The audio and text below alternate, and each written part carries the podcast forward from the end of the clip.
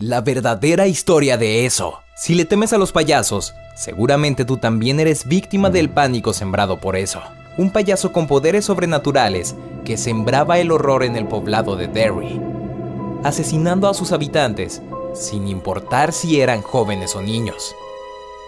La historia original de eso fue creada por el novelista estadounidense Stephen King, quien en 1986 comenzó su reinado de horror, dándole vida a esa criatura capaz de tomar la forma de los peores miedos de sus víctimas, aunque la más horrible de todas es sin lugar a duda el diabólico payaso Pennywise.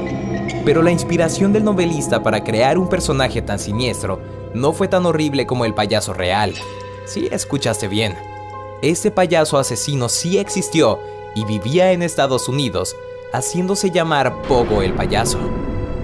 Su verdadero nombre era John Wayne Gacy y ha sido uno de los asesinos seriales más crueles y siniestros de la historia. Aparentemente Gacy era el vecino perfecto, simpático, amable con los chicos, buen esposo y un maravilloso padre de dos hijos, quien detrás de todo ese encanto escondía un oscuro pasado.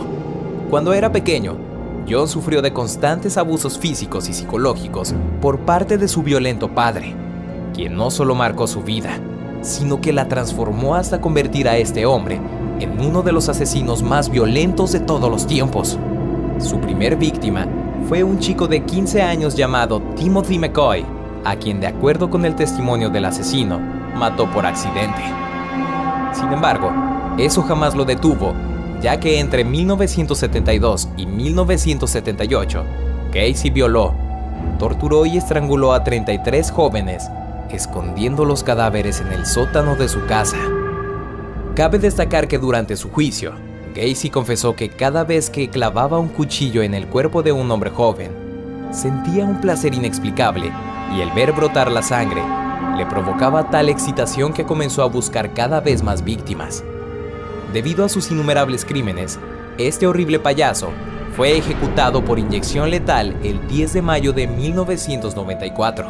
Sin embargo, cabe destacar que jamás se arrepintió de sus crímenes e incluso sus últimas palabras fueron, matarme no hará regresar a ninguna de las víctimas. Aquí todos flotan. Soy Víctor González